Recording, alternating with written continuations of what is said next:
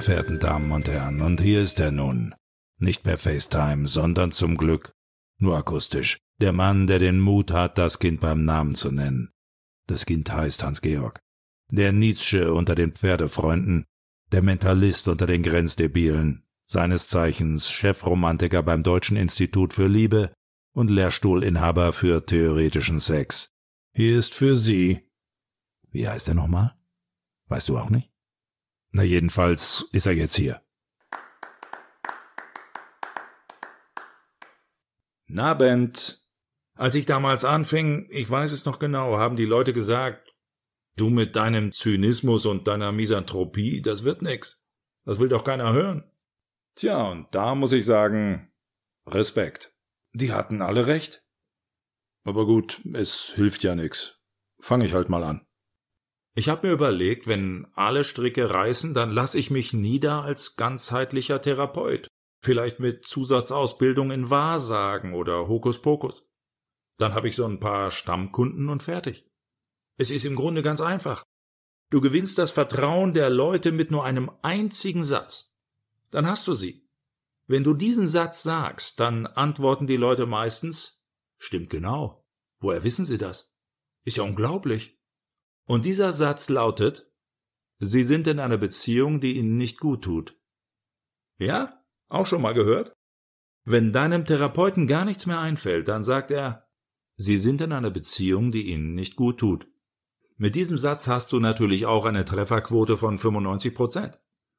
Ich sag das auch zwischendurch immer mal wieder zu meiner Frau. Dann sagt die, stimmt genau. Woher weißt du das? Ist ja unglaublich. Keiner kennt mich so wie du. Schön, dass wir uns haben. Filter. Die Leute machen Fotos von sich, auf denen sie sich natürlich nur im allerbesten Licht darstellen. Und dann wird da zusätzlich noch mit diversen Filtern dran herum manipuliert, bis das, was dabei herauskommt, nur noch recht entfernt etwas mit dem Original zu tun hat. Vom Original ist da nur noch eine homöopathische Dosis drin. Die Schnittmenge zwischen Original und Manipulationsresultat ist, dass es sich bei dem, was da zu sehen ist, wahrscheinlich auch um ein Säugetier handelt. Und dann laden die Leute diese Bilder bei so einem Partnerportal hoch. Und dann kommt es zu einem Treffen. Ja, und dann darf man sich nicht wundern, wenn das Gegenüber so von Angesicht zu Angesicht mit der Realität denkt. Ja, so schlecht bin ich mit der Masturbation auch nicht gefahren. Sprüche. Ich liebe ja auch den Spruch, wir müssen die Leute da abholen, wo sie sind. Ja, wo denn sonst? Wir können sie ja nicht da abholen, wo sie hinwollen oder wo sie gestern waren. Wir müssen die Leute da abholen, wo sie sind. Wer sich das wieder ausgedacht hat. Ich glaube, ursprünglich war das ein Motivationsspruch für Busfahrer. So stelle ich mir das morgendliche Briefing der Busfahrer vor. Guten Morgen, Leute. Heute werdet ihr die Leute da abholen, wo sie sind. Schafft ihr das? Und dann alle, ja, wir schaffen das. Alter. Wenn ich ein Hund wäre, dann wäre ich über 400 Jahre alt. Und genauso fühle ich mich auch. Ja, auch ich bemerke die Zeichen des Alterns. Da fängt einfach so einiges an zu hängen. Zum Beispiel mein rechtes Augenlid. Ist mir jetzt mal auf einem Foto aufgefallen. Aber vielleicht hatte meine Mutter auch mal was mit Karl Dall. Es gibt so viele Geheimnisse, die für immer Geheimnisse bleiben. Das kann man einfach nicht wissen. Intelligenz. Intelligenz findet man eben auch oft an Orten, an denen man sie nicht vermuten würde. Der Schließmuskel zum Beispiel ist verdammt intelligent. Der kann ganz genau zwischen den Aggregatzuständen festflüssig und gasförmig unterscheiden.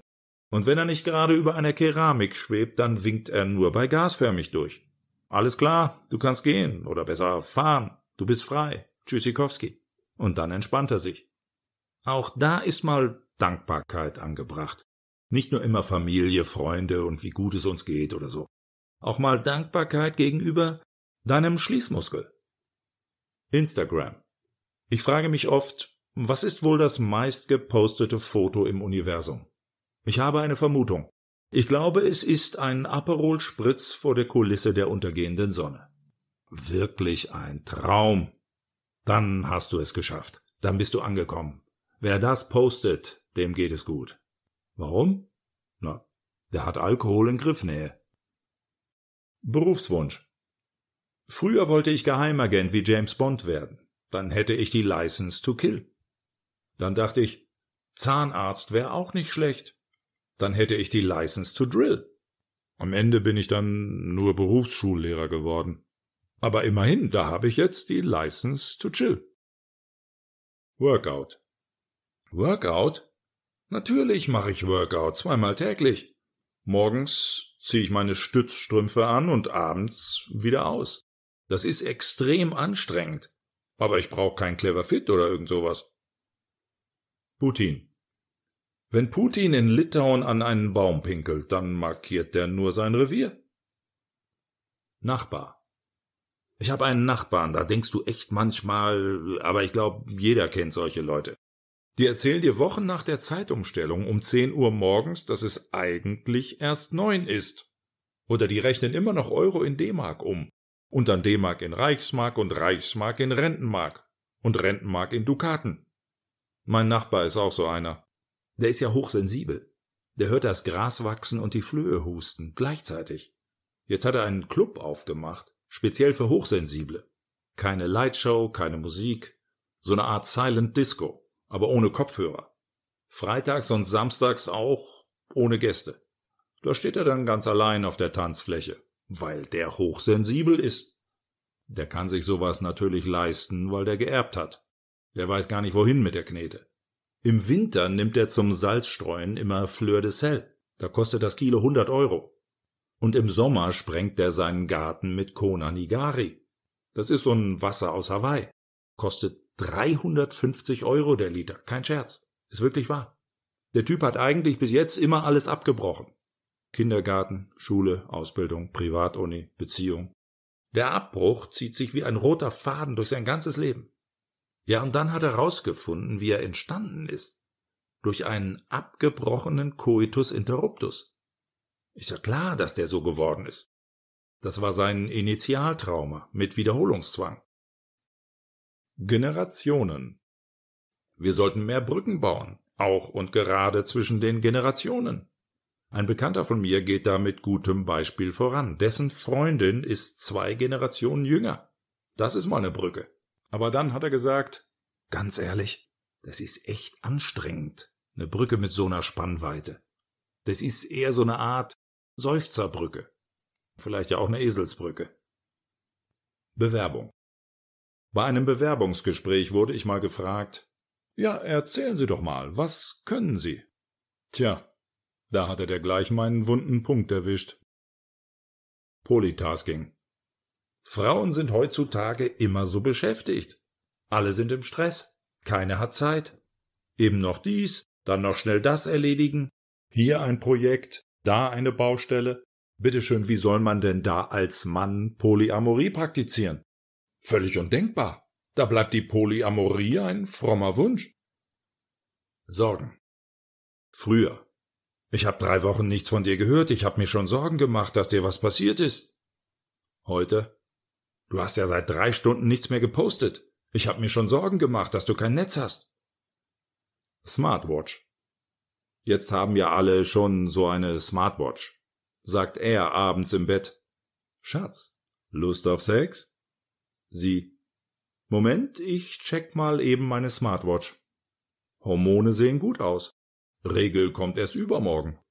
Oh, Feuchtigkeit liegt schon bei 63 Prozent. Bin dabei. Er. Warte mal, warte mal, ich schau mal bei mir. Was? Maximale Härte heute zwei von zehn? Sorry. Geht doch nicht. Vielleicht ein andermal. Gnadenhof. Ich finde es super, dass man die Idee mit dem Gnadenhof jetzt endlich auch für Menschen in die Praxis umgesetzt hat. Na ja, die Krankenhausserie in aller Freundschaft. Die ist ja so eine Art Gnadenhof für abgehalfterte Schauspieler. Die dürfen da alle noch mal ran. Die liegen dann da im Bett und haben irgendeine mysteriöse Krankheit. Da müssen die oft gar nicht schauspielern, das ist wirklich so. Und dafür kriegen die dann eine warme Mahlzeit in der Kantine. Gated. Gated Communities, in den USA gang und gäbe, gibt es ja inzwischen auch in Deutschland. Arcadia Potsdam, Barbarossa Park Aachen oder die Wohnanlage am Olympiapark in München. Aber die erste Gated Community Deutschlands war natürlich Ostberlin. Und die allererste Gated Community überhaupt, das war, genau, der Garten Eden.